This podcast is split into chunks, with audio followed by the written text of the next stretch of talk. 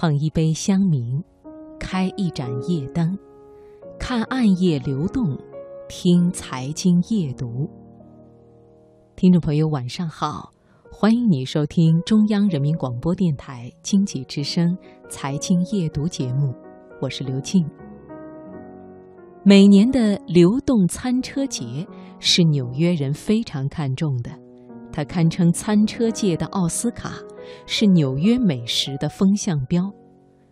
今年获得2016纽约流动餐车奖最佳餐车新秀奖的，居然是中国的煎饼果子。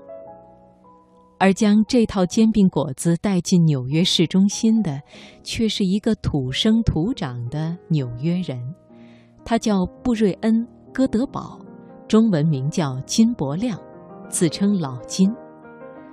我们今晚首先开始的读热点，就请你听老金的煎饼情缘。文章选自《中国新闻周刊》。把握生活的脉搏，读出热点的精华，读热点。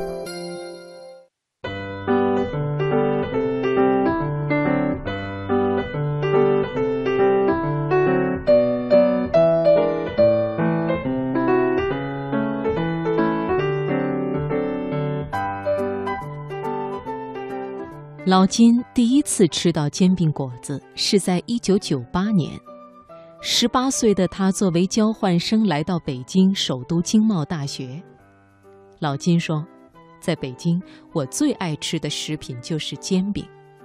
那时候每天早上一个煎饼就是我的早餐，有时候我甚至用煎饼当晚饭。据说交换结束，他回到哥伦比亚大学后，第一件事就是做了一份全球商业计划书，目标就是把北京煎饼推广到全世界。计划书是做好了，可是老金发现，他其实并不会做煎饼，每次尝试也总是以失败告终。毕业后的老金原本打算去北京。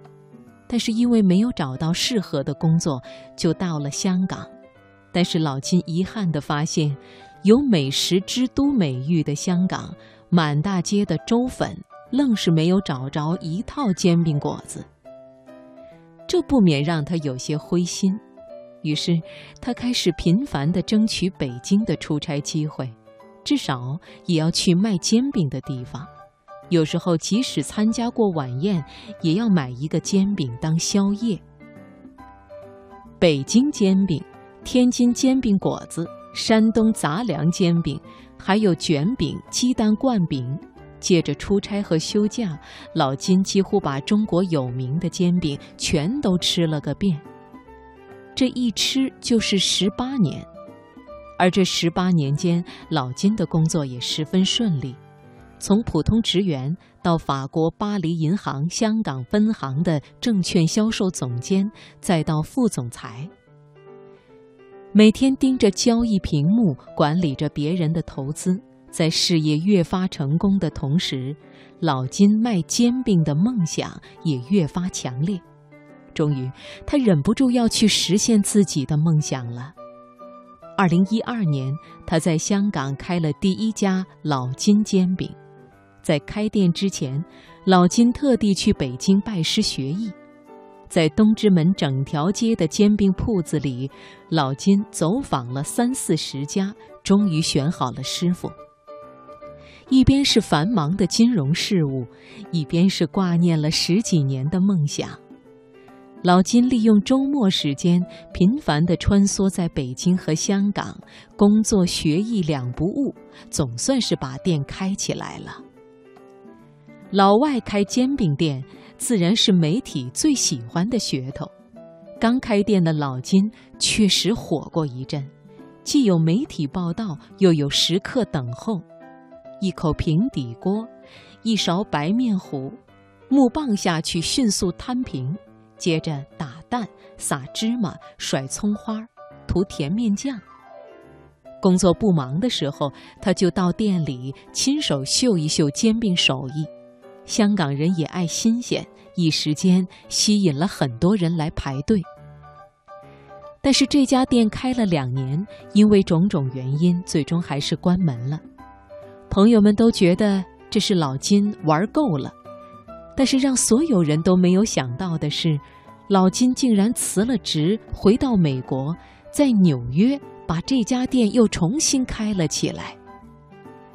二十岁的时候，他想把煎饼推广到世界。十多年后，这件事也该慢慢的实现了。第一步，从纽约开始，除了常吃的中国口味，为了迎合美国人的胃，他还不断的研发新口味。老金在煎饼中加入北京烤鸭、烤肉、醉鸡等等，甚至还有甜味的榛子朱古力煎饼。但是，虽然做了改良，无论在哪里开店，正宗才是老金不变的唯一标准。每当有中国人光顾他的餐车，老金总会蹦出来几句很地道的中国话：“要葱花吗？甜的还是辣的？”在陌生的国度显得格外可爱。当然，在高物价的纽约，吃一份货真价实的煎饼也不那么便宜。原味煎饼十美元，烤鸭十四美元，甜味的则是八美元。煎饼这种在大多数人眼里的街头食物，给老金带来的却是满满的幸福感。